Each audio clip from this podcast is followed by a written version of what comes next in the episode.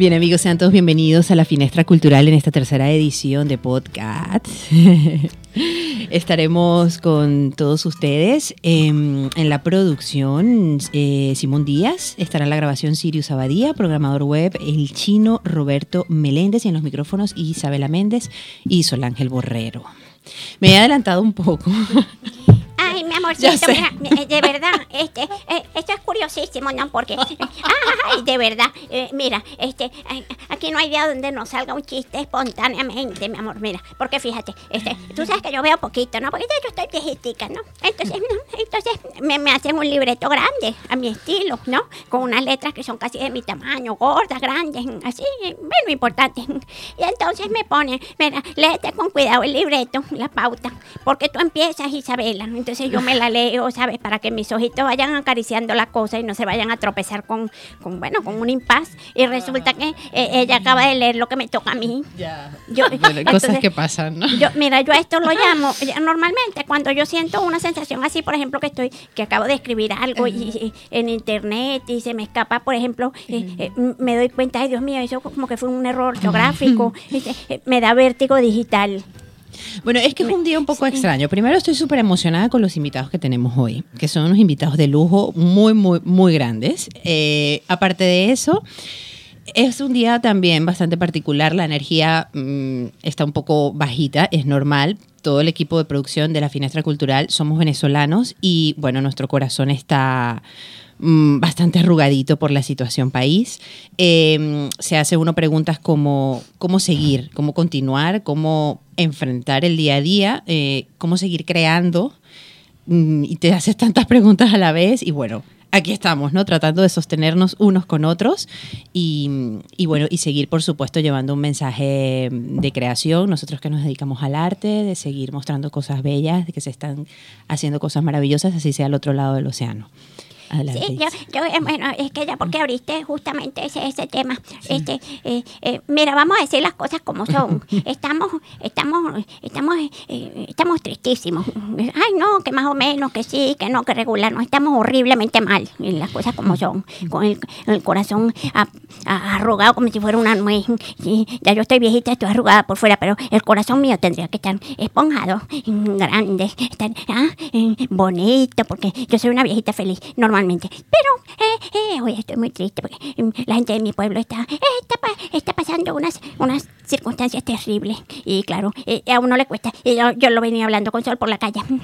le venía diciendo, oye, ¿cómo hace uno, chica, para, para seguir adelante? Y porque, claro, este, durante el día lloramos y lloramos. Y, eso, es un, eso es un llantén. Uno se, se entera de las, de las noticias horribles. Tienen familia allá y todo. Pero hay que seguir porque, porque si no seguimos, ¿qué entonces no, también aquí nos, nos echamos a perder. Bueno, en todo caso. Dicho esto. Sí, yo voy a, puedo decir mi parte de la pauta. Sí, adelante. Es que de verdad, francamente. Adelante para dar la bienvenida a nuestra primera invitada. Ay, pero esto me encanta, mira, porque me va a tocar la parte de la muchacha. Mira.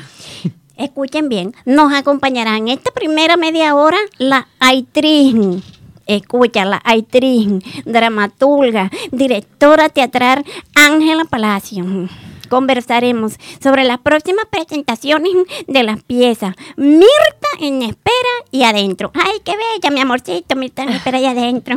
Ay, qué linda. Tiene una sonrisa preciosa. Muchas gracias. Bienvenida. Ángela, qué bella. Y tiene la boquita pintada igualita que el suéter. Yo, ay, qué linda, mi cielo. Bienvenida, mira. Yo, me voy aquí, dejo a Isabela contigo porque si no, eh, no te voy a dejar hablar, mi amor. Vale.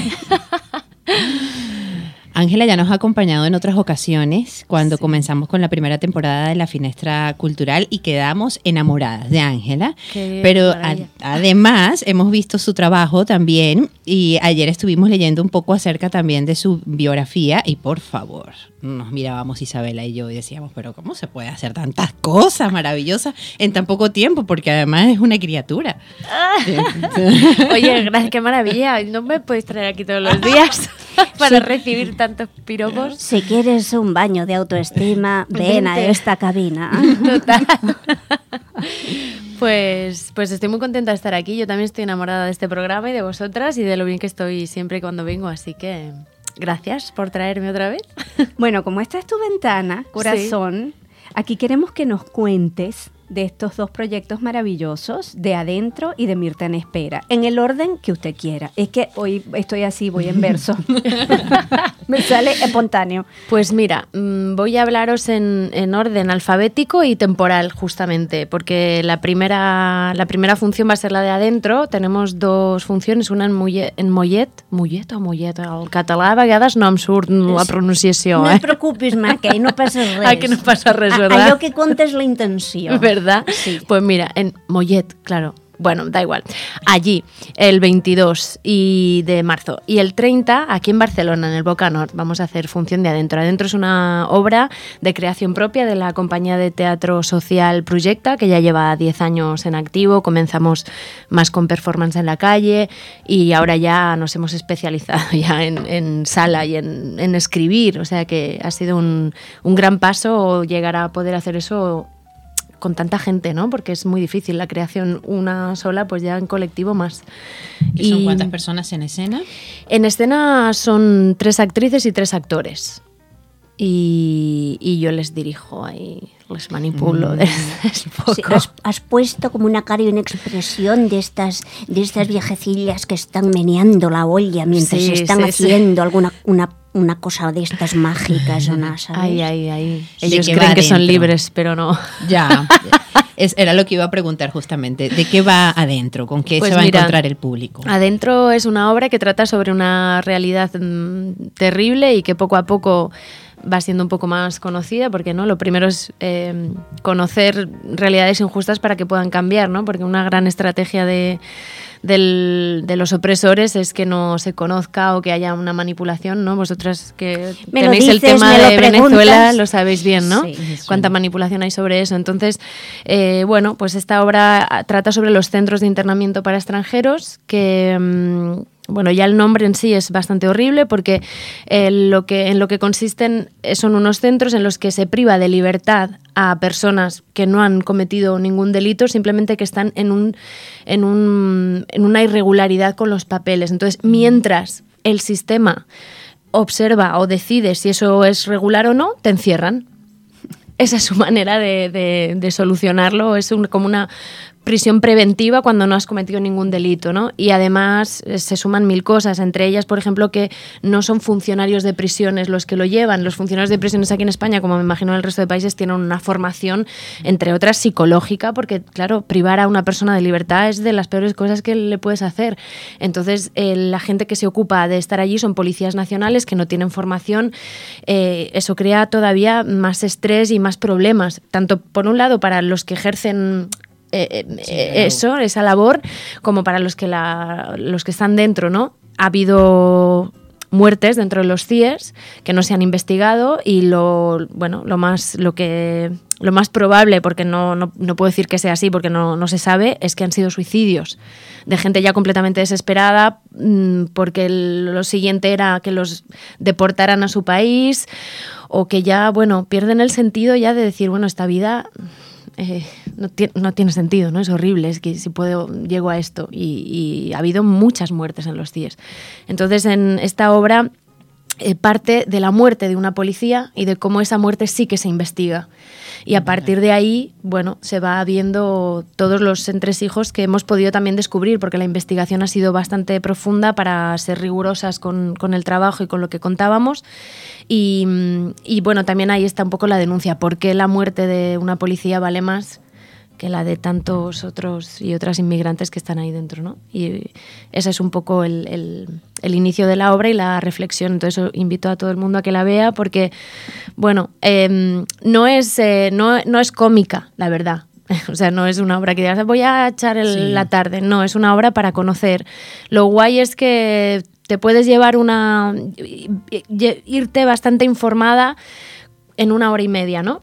Que es, es muy complicado, a veces no te pones en internet y parece que estás perdiendo el tiempo. Y mira, nosotros hemos conseguido masticarlo para contártelo y para que te llegue. Y además solemos hacer, y en esta ocasión lo vamos a hacer también, un coloquio posfunción trayendo a alguna experta en el tema. Y este 30, este sábado 30 también va a venir una persona. Y entonces también es, bueno, una oportunidad para poder conversar y, y también, mm, bueno, un poco eso, ¿no? Sentir el, el- yo para mí sentir un poco que hay gente que quiere cambiar las cosas, porque yo creo que a veces lo que desespera también es pensar que estás sola. ¿no? En, y, o que, que solo tus amigos eh, quieren hacerlo diferente y de pronto un montón de gente, yo creo que eso hace que cambie el mundo también, ¿no? Juntarte y, y- y conocer gente que está en, la mis- en lo mismo, no sé, por lo menos reconforta. Así es. Sí, yo creo que en general los, los artistas tenemos, los que hacemos, digamos, pensando que, que se puede generar algún aporte y algún cambio, lo hacemos eh, con la, con la convicción o la esperanza de que ese mensaje no solo conmueva, sino que mueva. Es decir, que quizás alguna de las personas que tienen la posibilidad de mover una ficha, ¿no? eh, accione en favor de una situación diferente a la que ya está ocurriendo. Sí, sí. Nosotras hicimos justamente en este lugar, en el teatro de, de esta fundación, una obra que hablaba de, de los inmigrantes y era un poco nuestro grito, ¿no? Era como, bueno, vamos a informar que este tipo de cosas pasan, porque igual tocamos un corazón y alguna de estas personas eh, tiene una relación directa con un inmigrante y eso cambia. Claro, claro. En Y esta pieza, sí, sí, perdona, sí. en esta pieza, en este trabajo, ¿cuál fue, digamos, en el proceso de investigación lo, lo que más te impactó, te marcó como directora en lo que ha sido todo este proceso, trabajar con el grupo, bueno, investigar, crear, trabajar con el grupo y, y también eh, la receptividad del primer público que los ha visto, cómo ha sido y qué es lo que te ha marcado hasta el momento? Pues eh, para mí hubo dos cosas que me marcaron. La primera es que cuando se propuso este tema, eh, aunque me dé vergüenza reconocerlo, yo no conocía lo que eran los CIES. Entonces eso ya fue algo como, wow, esta realidad tan injusta, tan bestia, mm, no tenía ni idea, ¿no? Entonces eso ya, lo, ya es, ya es eh, una primera alarma de por qué no se sabe esto. ¿Y por qué no se sabe? Segunda cosa alarmante, porque hay muchísima opacidad sobre el tema. Porque claro, hay tan, es, es tan ilegal, ¿no? O sea, meten a gente que es ilegal, se supone, es- pero es ilegal eso. O sea, va en contra de los derechos humanos, o sea, se están saltando mil cosas, ¿no? Es bizarro, es, Es, una, es como una cosa ahí alegal, ¿no? Como que ah, están, ¿no? O sea, juegan con... Están como con- en un limbo. Exacto. Mm. Entonces eso también fue como, madre mía, ¿no? Que cómo, cómo luchamos contra esto. Y, y luego al- a nivel de la recepción del público, pues nos encantó, teníamos muchísimo miedo.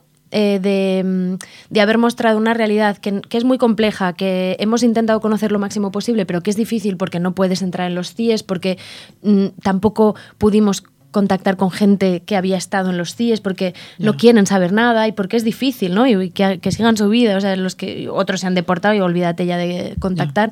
Entonces teníamos mucho miedo de que viniera alguien experto o alguien que cercano a la realidad y que dijera "Mm, esto, ¿no? O sea, porque nos parecía una falta de respeto hacerlo mal en ese sentido, Ya, no ser claro. rigurosas. Sí. Y al contrario, mm, ONGs eh, expertas en el tema y gente cercana, pues nos dijeron que, que estaba fantástico en ese sentido a nivel ¿no? Porque también hay alguna licencia eh, Poética. poética. porque si no, no se puede. Y, y todo más o menos respetaba la, la realidad y eso fue un alivio y un, y una, bueno, un alivio tremendo y un, y un triunfo, ¿no? De decir, jo, qué bien, tanto trabajo y, y- y- sí, y que llegara y luego que la obra emociona que es como tú comentabas, necesario que, que conmueva para que se mueva, ¿no? Porque si no te toca al final, pues claro, es una noticia más de una injusticia que pasa mucho con esta sobreinformación, pues eso, no sé qué pasa en Venezuela, no sé qué pasa en otro país, no sé qué, y, y no, te, no te llega, y para eso está el arte, ¿no? Para Claro. que te, te traspase y digas, tengo que hacer algo. Así es. Y, y no- y emociona la obra, así que... ¿Dónde se puede ver adentro? Recuerda, la- por favor, las fechas. en el, Sí. 20 el viernes 22 en, en Mollet del Vallès Sí. y el 30 de marzo, todo esto de marzo, 22 de marzo, el 30 de marzo, sábado, aquí en Barcelona, en el Espai Jova Boca Nord, que está en, la calle, en, en el Carmelo, en la calle Agudellas 37, y allí será a las 7 de la tarde y después el coloquio que pueden quedarse o no. Y, y nada, que, que venga todo el mundo, que reserven y hay, mu- hay Yo bastante tengo aforo. muchas ganas, ¿eh? Pero sí, ay, claro, vosotros todavía no la habéis visto. Adentro no, pero Ahí, ahí Claro. estaremos, tenemos muchas ganas de ver adentro Sí. y también, bueno, queremos verlo todo. Sí. en realidad, queremos verlo todo. Ya vimos eh, solo creo en el fuego. Sí. Madre mía, por favor, cuando vuelven. Pues Porque- estamos viendo fechas para Barcelona, pero quizás eh, para después del verano puede. Vale, sí, pero, pero volveremos. Qué trabajo más bonito, Muchas gracias por venir. eh, hecho de filigrana, sensible, Poético. poético, lleno de verdad.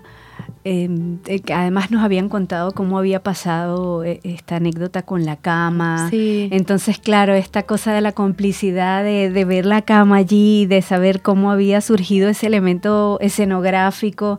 Estábamos así como dos niñas, ¿no? Viendo un trabajo de interpretación precioso, un trabajo de investigación, de puesta en escena, de bello, bello. Nosotras salimos de allí Queriendo que todo, sí, y además queriendo que todo el mundo la vea. Así que, de Pues hecho, de las eso- primeras cosas que te preguntes cuando vuelven, que yo quiero que todo el mundo la vea, porque era el cierre de la temporada, ¿no? Sí, Ya. sí, sí, sí. Bien, pero, vienes con Mirta en espera ahora. Sí, vengo con Mirta ahora. Que- 2015 estrena como directora su primera pieza. Sí. ¿Cuántos años tenías tú en el 2015? Pues tenía 2000, qui- pues tenía 30, Mm. acababa de cumplir o estaba por cumplir 30. No, ya tenía había cumplido 30 en octubre del, del 2014. Soy del 84, entonces tenía 30 y medio. Vale. Y Mirta siempre tendrá 30. De momento paso, queda allí. paso por 30. si crezco más y la sigo haciendo ya tendré que ver qué hago. Pero tiene 30 ella háblanos, háblanos de Mirta. Pues mira, Mirta es una obra mm, de ficción, pero muy autobiográfica. Es una obra que, que necesitaba hacer mm, para poder como un poco exorcizar todos mis, mis miedos y mis frustraciones y mis ganas y como un poco expresar todo lo que sentía respecto al arte también, ¿no? Y muchas veces como esta imposibilidad que parece que hay de, de dedicarse a, a lo que quieres, pues porque en este mundo, en esta sociedad y sistema capitalista, pues el arte es muy difícil ponerle un precio, ¿no? Porque. ¿qué, qué precio le pones a, a lo que alimenta el alma, ¿no? O sea, una pizza que alimenta el estómago vale 10 euros, pero como, como el alimento del alma, ¿qué precio tiene? No, no, no tiene un valor que se agarre. Entonces, es muy, es muy difícil ser, ser artista en, en el capital. O sea, tú lo eres, pero a ver de qué comes, ¿no?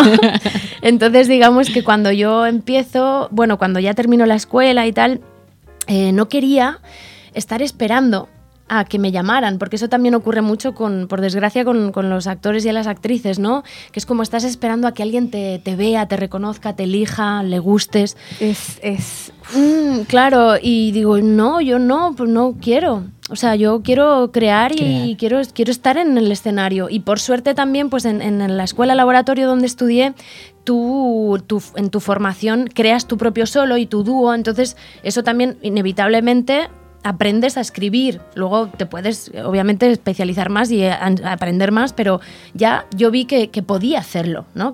Que tuviera que currar lo que no estaba escrito, pero que podía, ¿no? Y así fue. Y entonces eh, de ahí surgió Mirta. Mirta es una, es una actriz eh, que viene de Cuenca. Yo soy de Logroño, ¿no? Pero Cuenca es también como una ciudad de provincias pequeñita y entonces como que me pegaba y Cuenca me parece, no sé, me parecía divertido.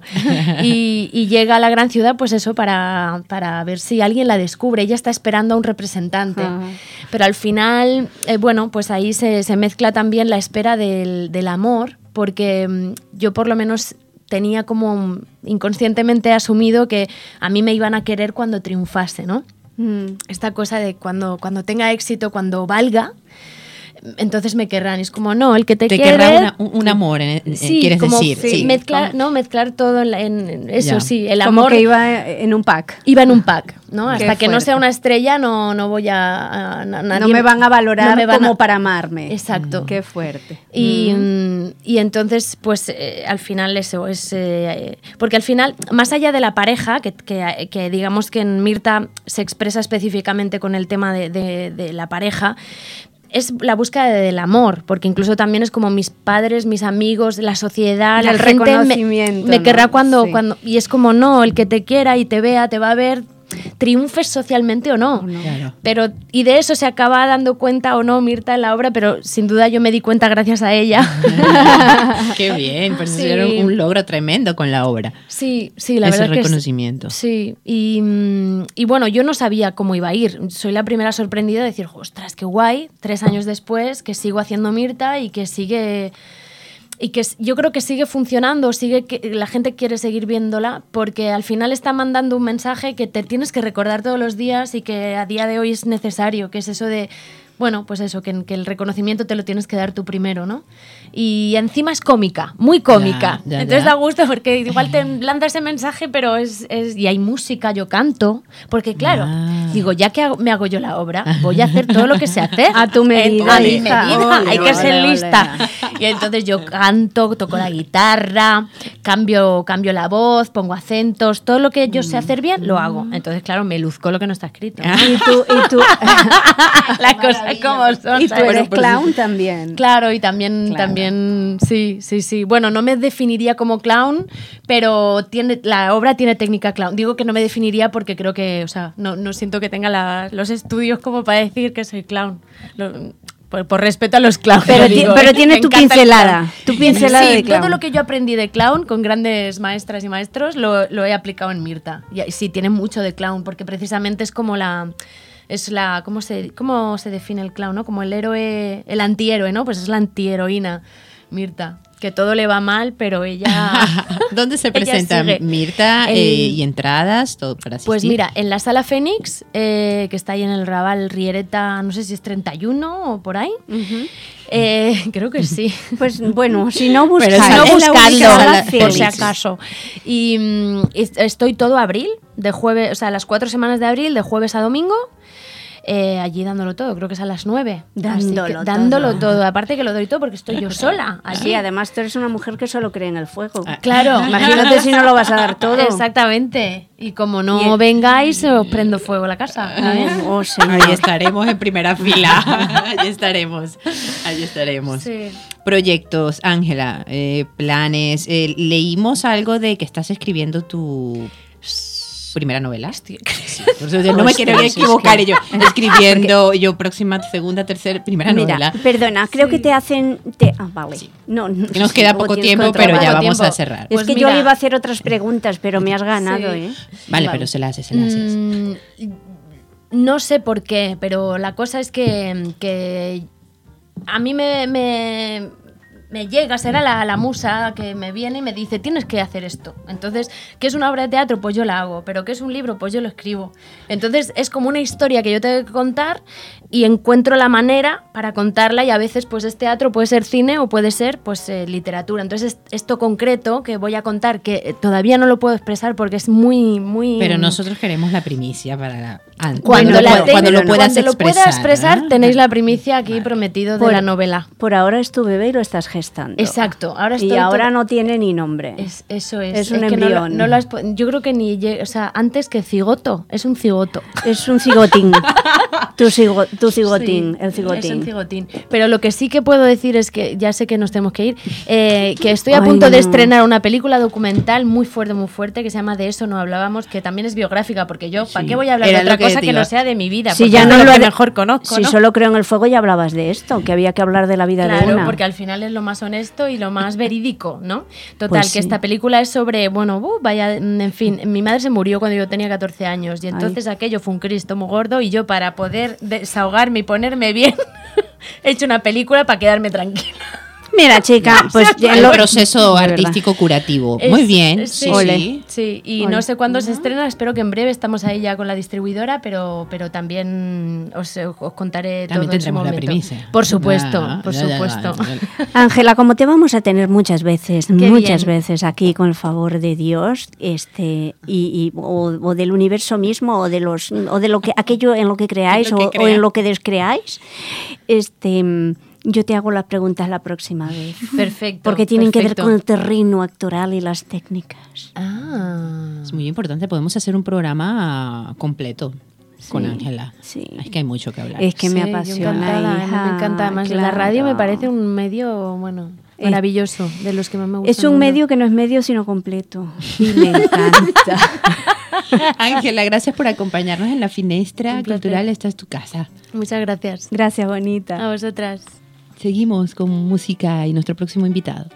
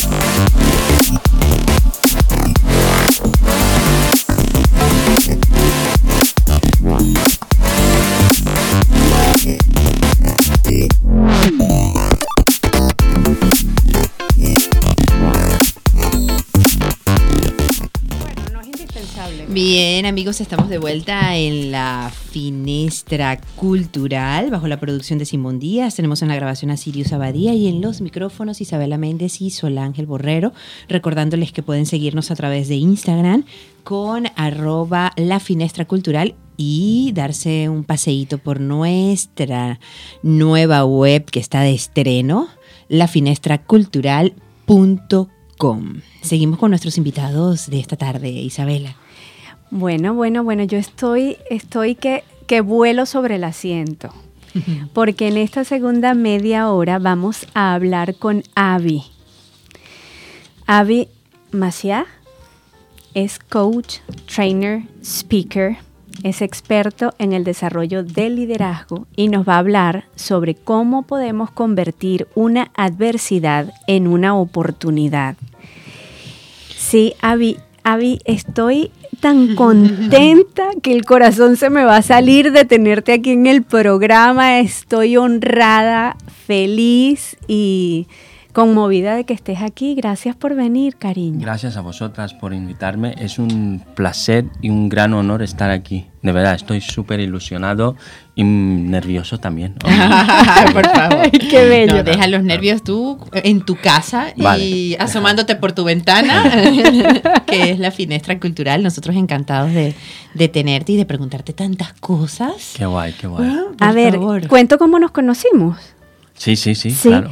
Bueno, nos conocimos, para los que están escuchando el podcast, nos conocimos porque esta locutora que está aquí tiene una em, diversidad visual.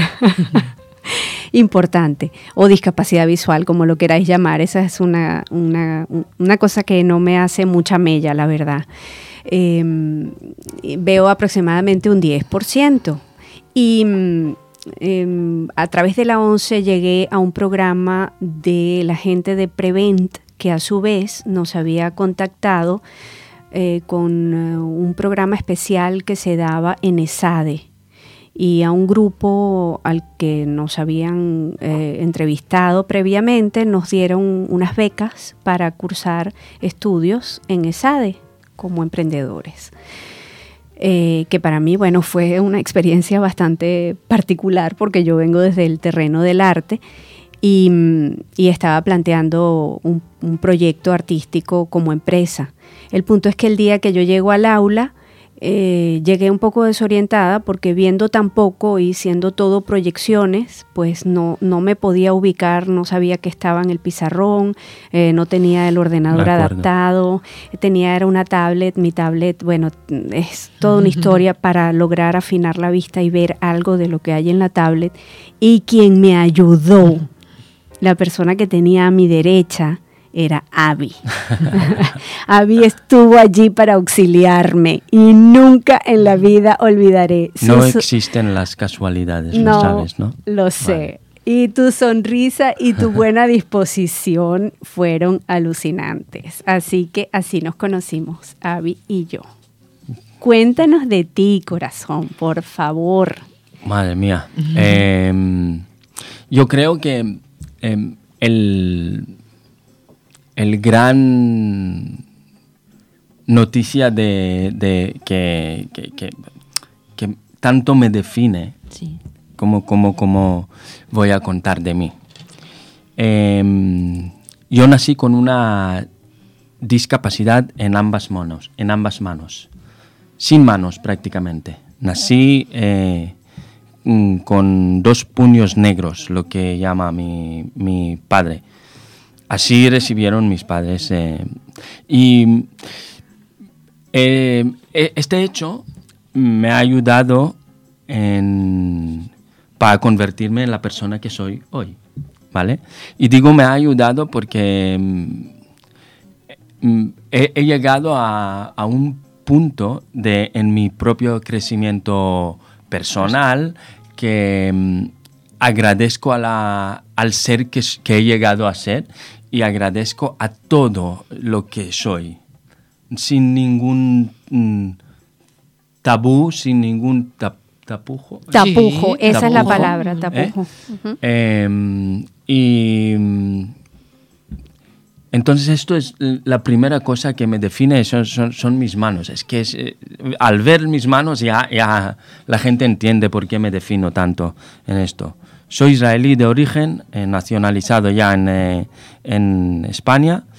Eh, llevo 18 años en España y mm, un recorrido importante en el mundo de las empresas, en,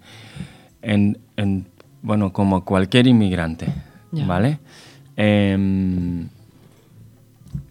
¿Qué más? trabajo profesional, cómo llegas a- a- al camino y- y para convertirte, digamos, en coach y, y- y ese proceso de querer llevar un mensaje de, de- de liderazgo a, a- a Sí. las personas y de poder eh, aprovechar, digamos, mm, convertir, mejor dicho, una mm, adversidad en, en una oportunidad de crecimiento, de transformación. En Es- una- perdón, en una Sí. herramienta y además que tú venías del, del terreno de los diamantes. Sí, A mí me, a mí me parece que es maravilloso eh, em, desde, desde el punto de vista simbólico que tú te dedicaras a los diamantes y después descubrieras que el diamante eras tú. eh, que el diamante somos nosotros. Exactamente, y que eso es lo que estás proyectando. y lo que Es lo hace- que ayudas a- al, al otro a descubrir. Sí, em, básicamente el, cómo, cómo yo he llegado a, a descubrir esto es, es un trabajo de autoconocimiento.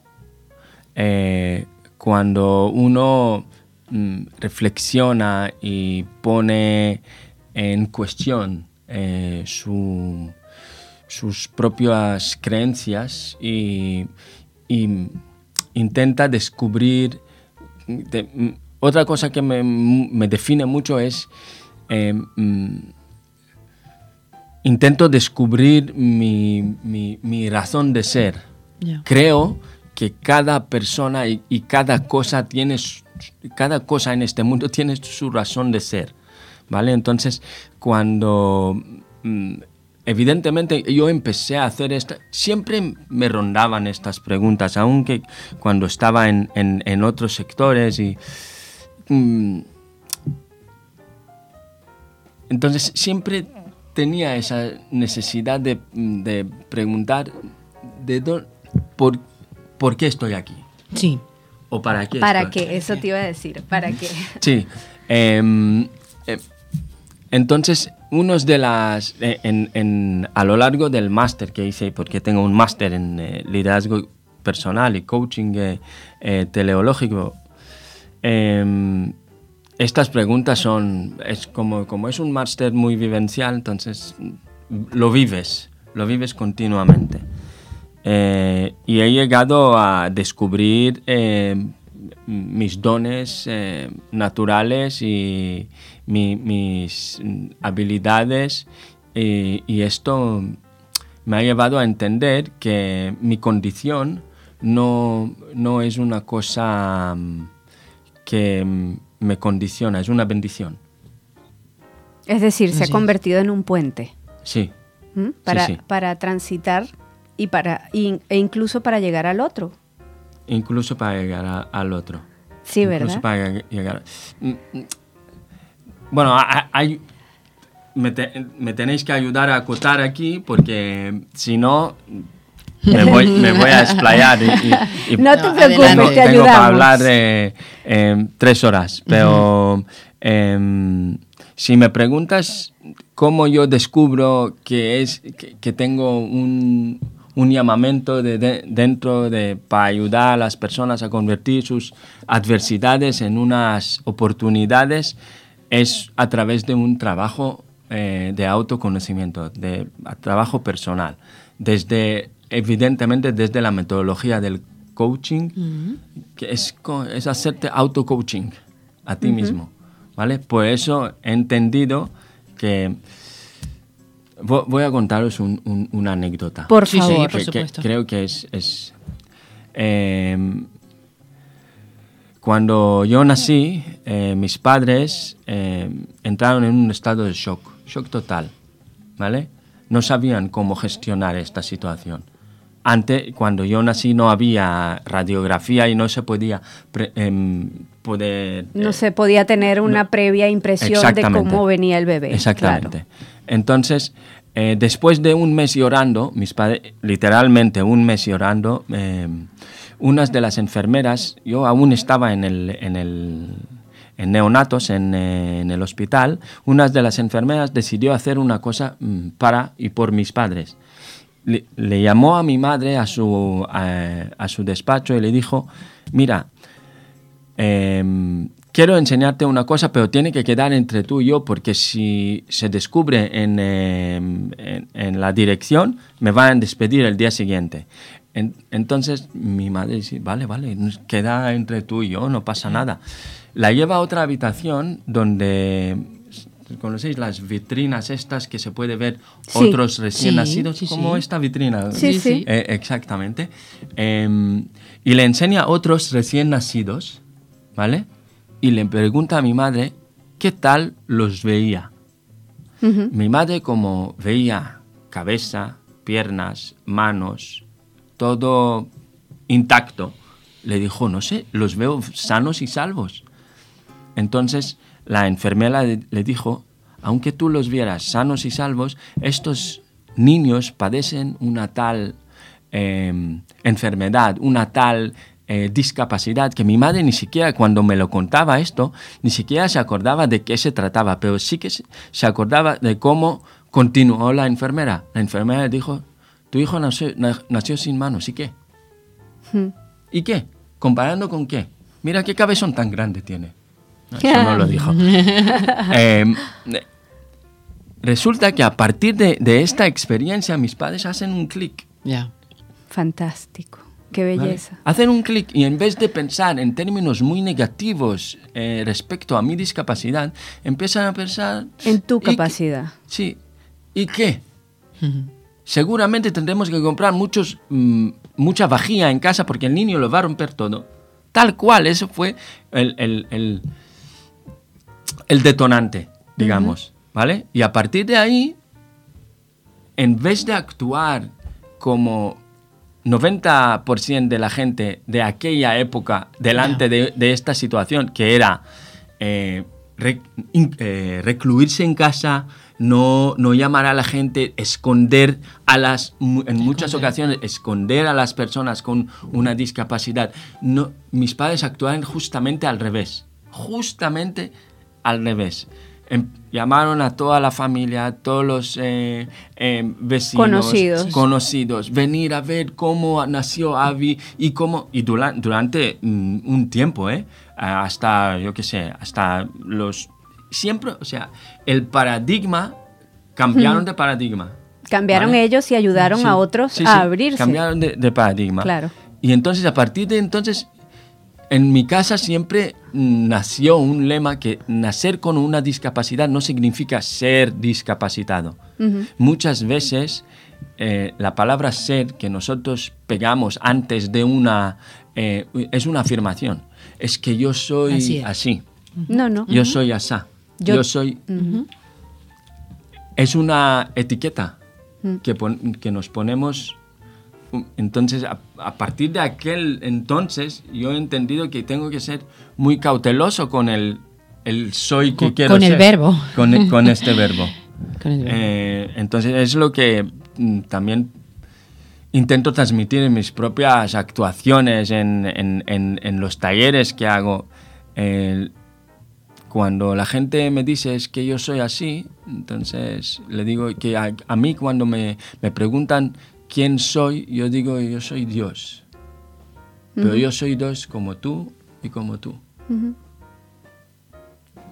Y mm, es, es- esto es autoconocimiento, todo esto. ¿Por qué? Porque entiendes que no eres lo que piensas que eres, sino la, esa capacidad de, de observar a tu mismo ser. Así es. ¿Y cómo es el proceso en los talleres o conferencias cuando logras tener contacto con el público, las personas que van en búsqueda, por supuesto, de algo y van en búsqueda de, de- de este, de este preciso mensaje, de ese clip que necesitan hacer? ¿Cómo mm, es tu impresión cuando realizan justamente ese clic de que ya no, ya no piensan o ya no se expresan como es que yo soy así, es lo que hay, es que soy así, es lo que tengo, es un clásico, ¿no? Es que yo soy así, no, Sí, no, no sí. que no sé, mm, soy un vago, soy un... Soy- Y, y, a mí me impacta muchísimo porque además el poder de la palabra, que es una cosa tan bestial, Eh, y lo escucho día a día, lo escuchas en el bus, lo escuchas en el transporte, en el trabajo, en, en el día a día. No, es que yo soy así, es que no sirvo para nada, es que soy una... Wow, me, me impacta muchísimo. Y cuando tú logras ver esas transformaciones en las personas que asisten a tus talleres, ¿cuál es la sensación como coach? Em, súper empoderadora, súper. O sea, no, no por nada yo em, llamo a, a, la- a las conferencias o a, a- a las actividades, llamo el arte de darle la vuelta a la tortilla.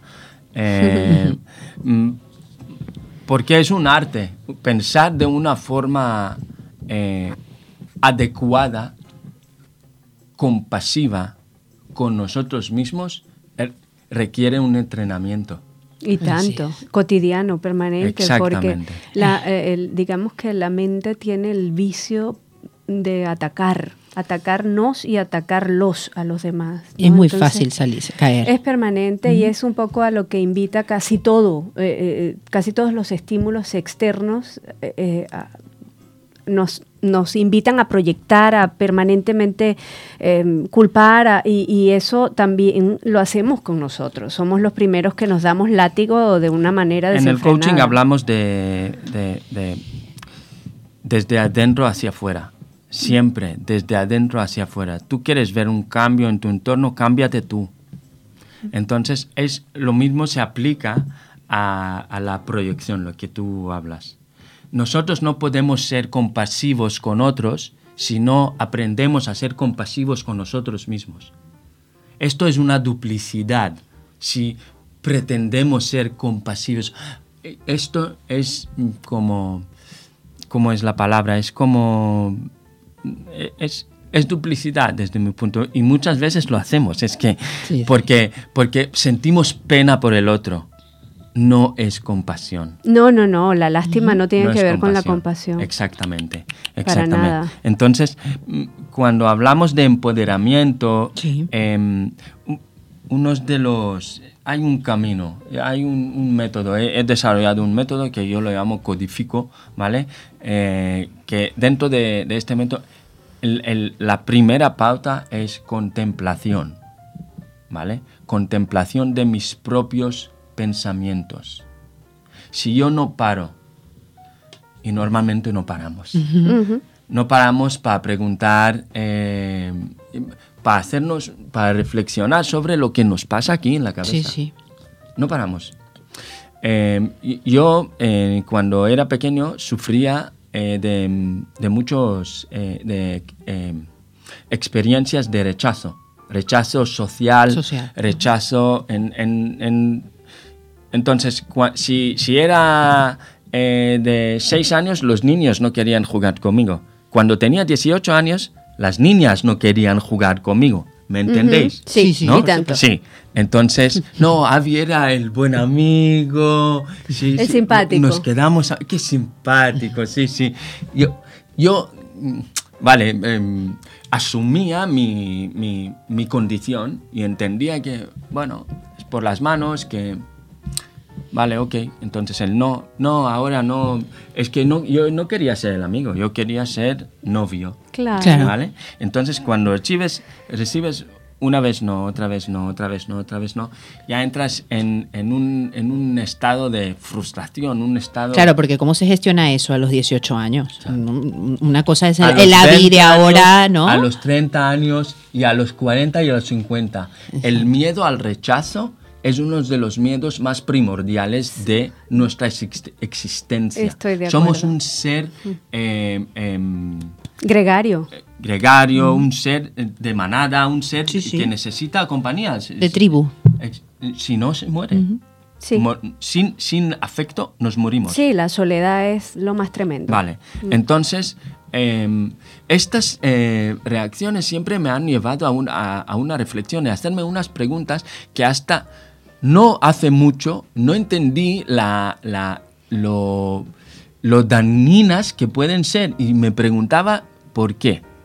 Me, me preguntaba por qué a mí, por qué a mí me ha tocado nacer con estas dos manos.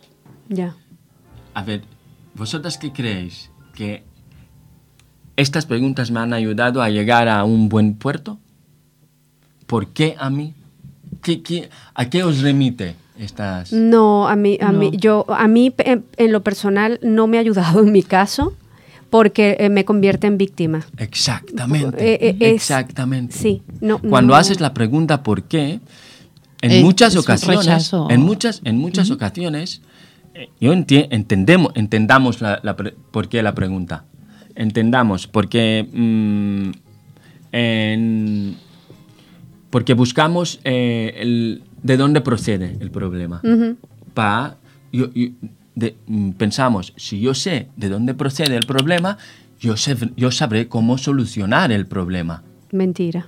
En muchas ocasiones es lo que nos Sí, han... sí. Es, es como se nos ha enseñado, a razonar. Exactamente. Que es una trampa, Exacta- además. Desde muy pequeño es lo, es lo que nos ayuda a desvelar y a conocer nuestro mundo. Mirad eh, a los peques de cuatro años. Sí. ¿Por qué es esto? ¿Por qué es- Siempre, ¿por qué? en, en- ¿Por qué? en muchas ocasiones nos ayuda a descubrir el mundo, pero hay momentos en, en situaciones en la vida, justamente en, en nuestras situaciones, situaciones de discapacidad, eh, de, que viene eh, o de nacimiento o de un accidente o lo que sea, Sí.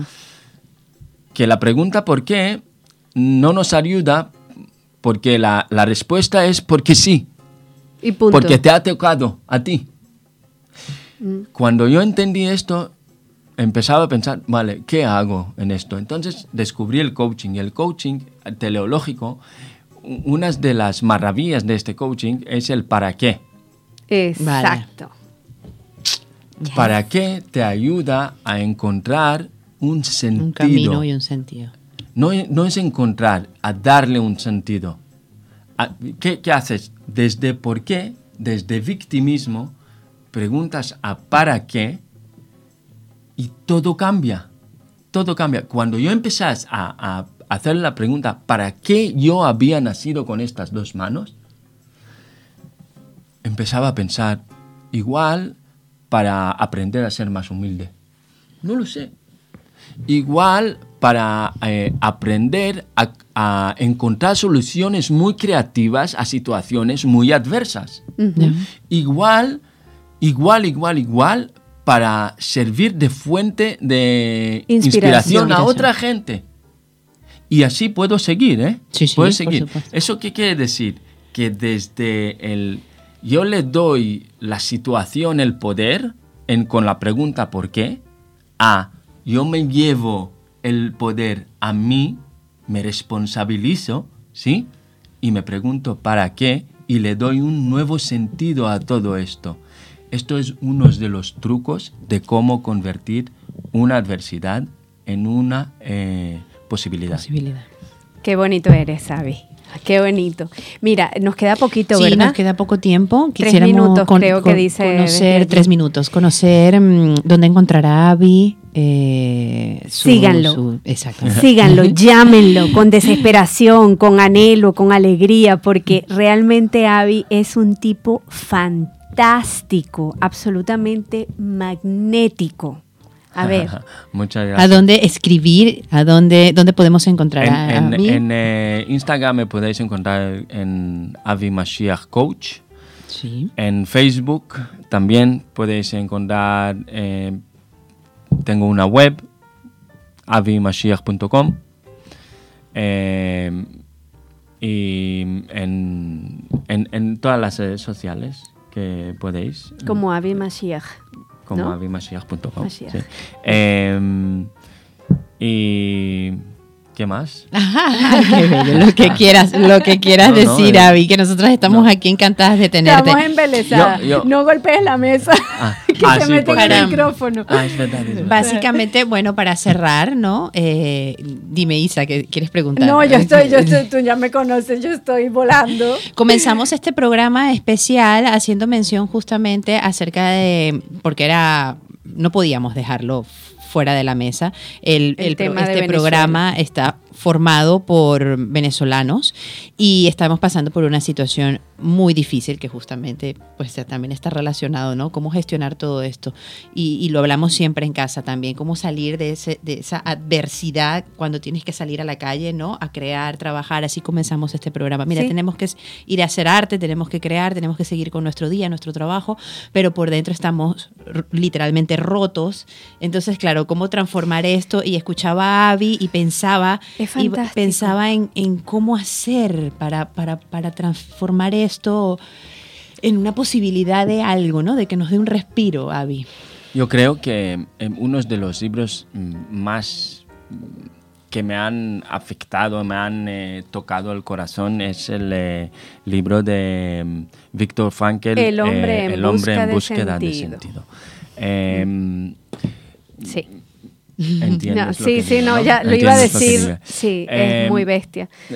En, en- en este propio, en este libro, eh, el, el- el autor delata una experiencia en uno de los centros de ca- campos, campo de concentración. concentración muy Auschwitz y, y delata cómo él man- se mantiene vivo bajo esas condiciones inhumanas. A través del sentido que él encontró de- Exactamente. de su propia vida, de su para qué. Exactamente. Es, es, él, él vio un, un- un, digamos, un patrón, dos patrones. Vio que delante de una misma situación, gente perdió la dignidad y perdió eh, y, y entraban en, en un estado apático de que qué más da, ya, ya Sí. está. Y gente que delante de la misma situación empezaba a actuar como mm, santos. Que si se trataba de su, de su trozo de pan que tenía para, para su propio suministro de siete días, se lo daba a otro. Compartía, Y, y él, y él quiso entender cómo puede ser que delante de esta situación, delante de esta eh, adversidad, unos pueden actuar como animales, básicamente, de un eh, te mato solamente para sobrevivir yo, y otros se actuaban como, como santos. Y, y su propia respuesta es que delante de cualquier adversidad, em, nosotros em, decidimos cómo queremos actuar. Al fin y al cabo, nadie nos pueden quitar todo, todo lo que tenemos, todo de verdad. Y a él le quitaron todo Sí, todo, su familia. todo, su familia, su, sus ropa. escritos, Él- todo. Él, describe una situación que él está delante de la entrada de, de Auschwitz, desnudo como el día que nació, ¿vale? Y, en- y, y- y él ha encontrado, ha, ha- ha- ha entendido que entre nuestra, entre el estímulo que nosotros vivimos y la respuesta que damos hay un hueco, hay un, un, un- ¿cómo lo llames? Eh, un, un, un- hueco donde nosotros podemos decidir cómo hacer? ¿Cómo queremos actuar? actuar. Entonces, yo creo que en, en la situación de Venezuela va, va muy, muy, eh, Eh, Totalmente, Muy a tono. Va, muy va a tono. muy a tono. Gracias por ese mensaje, cariño. Gracias, Abby, por acompañarnos. Que sea la primera de muchas otras Ojalá, oportunidades ojalá. en la encantado. cultural. Amén, que así sea. Encantado. Gracias Isabela. Eh, Gracias, gracias, Sol. Gracias por este episodio de podcast a la Finestra Cultural y a todo el equipo. Simón Díaz en producción, grabación Sirius Abadía, programador web El Chino Roberto Meléndez y en los micrófonos Isabela Méndez y Sol Ángel Borrero. Hasta la próxima. Venezuela, te amamos.